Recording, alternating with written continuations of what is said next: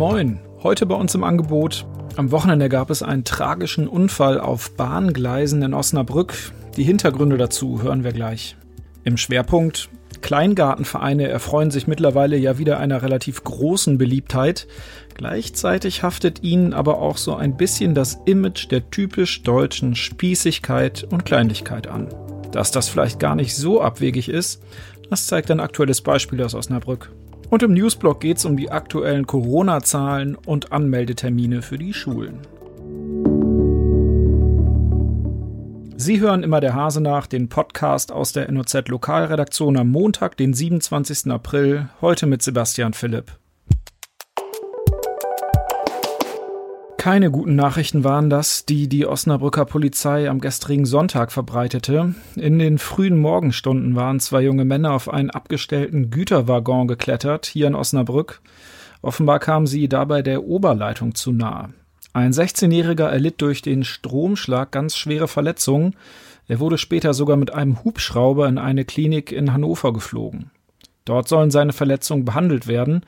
Ein Sprecher der Bundespolizei sagte mir am Montag, dass die Verletzungen womöglich lebensbedrohlich sind. Sein 20-jähriger Begleiter wurde ebenfalls erheblich verletzt. Ihm gelang es offenbar mit letzter Kraft noch die Rettungskräfte zu alarmieren. Die Bundespolizei warnt nun eindringlich davor, den Stromleitungen zu nahe zu kommen, und das nicht ohne Grund. Das Tückische ist, dass man die Oberleitung nicht einmal berühren muss, um einen Stromschlag zu bekommen. 15.000 Volt Spannung haben die Oberleitungen, das sind 65 mal mehr als in der Steckdose und dazu eine Stromstärke von 1000 Ampere. Die Kombination aus Spannung und Stromstärke ist letztlich in der Lage, die Luft zu überspringen und auf einem Blitz über den Körper zur Erde zu gelangen. Dieser Stromüberschlag, so nennt man das, der droht sogar dann, wenn man sich nur 1,50 Meter entfernt von der Leitung befindet. Kommt es dann zu diesem Überschlag, entstehen am und im Körper Temperaturen von bis zu 20.000 Grad Celsius. Eine gefährliche Sache also. In den vergangenen Jahren gab es immer mal wieder solche Unfälle in Osnabrück. Im Juni 2015 kam dabei sogar ein 18-Jähriger ums Leben. Schrebergartensiedlungen gibt es in Osnabrück ja einige. Früher waren sie mal als Anbaufläche für Gemüse gedacht, mittlerweile gelten sie aber eher als Bereich zur Erholung. Auch so manche Familie, die keinen eigenen Garten hat, hat sich eine Parzelle gemietet. Meine Kollegin Sandra Dorn hat so eine Familie kennengelernt und die liegt momentan ziemlich im Clinch mit dem Kleingartenverein. Und warum? Naja, kurz gesagt, es geht um ein Trampolin. Oder eher gesagt darum, dass das Trampolin raus soll aus dem Garten, Warum eigentlich, Sandra?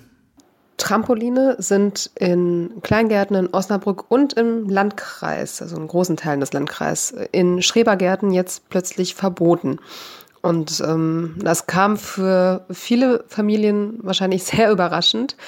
Ähm, wahrscheinlich werden auch noch nicht alle ähm, Kleingärtnervereine ihre Mitglieder darüber informiert haben, aber im November letzten Jahres ähm, trat eine Änderung der Baurichtlinien, also das Ganze ist doch sehr bürokratisch, äh, in Kraft wonach ähm, nicht nur Trampoline jetzt verboten sind, sondern auch ähm, Planschbecken, die ein bisschen größer sind als äh, mit 1,50 Meter Durchmesser und ähm, auch zusätzliche äh, größere, fest verankerte Pavillons.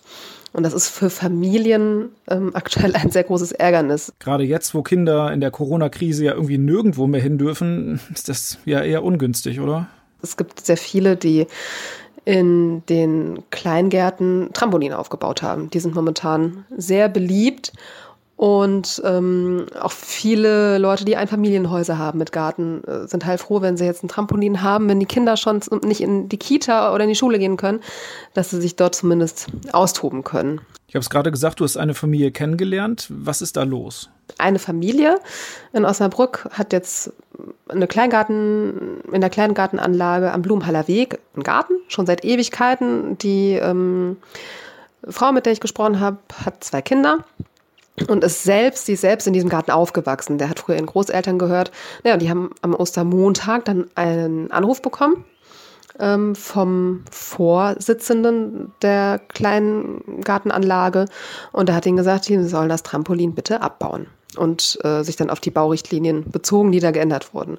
Und das, äh, naja, die Emotionen schlagen da schon sehr, sehr hoch. Was sagen denn die Nachbarn? Wen stört das überhaupt? Die Nachbarn in diesem konkreten Fall haben überhaupt nichts gegen das Trampolin im Garten und ähm, naja, das ist so ein typisches Stück von wegen, ähm, naja, in Kleingärten geht es schon sehr, naja, sehr ordentlich zu und da müssen sämtliche Regeln befolgt werden. Ich habe da einen ganz guten Einblick drin äh, hineinbekommen. Und was sagt der Verein? Der Vorsitzende, Vorsitzende dieser Kleingartenanlage ähm, des Vereins, der hat mir gesagt, naja, Trampoline haben im Kleingarten nichts zu suchen. Seine Kinder und Enkelkinder sind auch ohne Trampolin groß geworden und sind glücklich gewesen.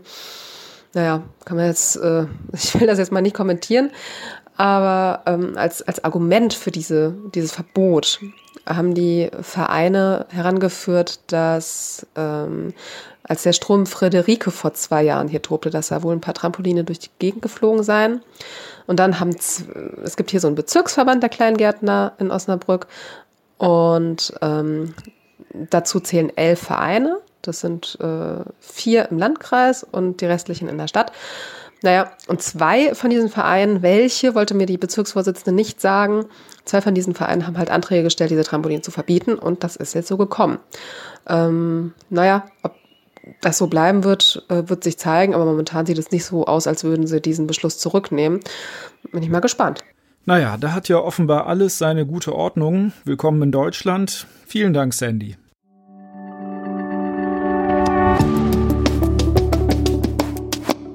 Willkommen zum Newsblog und zu den aktuellen Corona-Zahlen für Stadt und Landkreis Osnabrück. Da gibt's wie in den vergangenen Wochen auch gute und auch schlechte Nachrichten.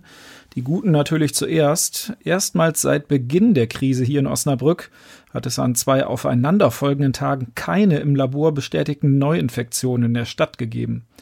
63 Infizierte gibt es hier in Osnabrück momentan Rechnet man die 240 aus dem Landkreis dazu, dann gelten momentan 303 Personen der Region als krank. 1011 Menschen gelten dagegen jetzt als genesen. Die schlechte Nachricht, es sterben weiterhin Menschen im Zusammenhang mit Covid-19. Allein am Wochenende vermeldete der Gesundheitsdienst für Landkreis und Stadt Osnabrück sechs Todesfälle. Mittlerweile summiert sich die Gesamtzahl auf 63 Personen. Innerhalb einer Woche sind somit fast 20 Menschen im Zusammenhang mit dem neuartigen Coronavirus gestorben. Und zum Schluss noch eine nicht ganz unwichtige Nachricht für alle Eltern. Normalerweise würden in den kommenden Wochen ja die Anmeldetermine für die Schulen bekannt gegeben. Ja, doch die Corona-Pandemie wirbelt auch hier alles durcheinander. Also mal ganz kurz zusammengefasst, die Anmeldung für Erstklässler, die im nächsten Jahr eingeschult werden sollen, die finden nun erst nach den Sommerferien statt. Bis Mitte Mai können die Eltern von Viertklässlern ihre Kids bei den weiterführenden Schulen anmelden. Das passiert aber nicht wie gewohnt bei persönlichen Terminen, sondern in diesem Jahr per Post oder per Mail. Elternbriefe, die das ganz genau beschreiben, die werden demnächst verschickt. Alle nötigen Infos und Anmeldeformulare gibt es aber auch auf den Homepages der Schulen. Das war's für heute von immer der Hase nach. Ich hoffe, Sie konnten was mitnehmen. Wir hören uns morgen wieder.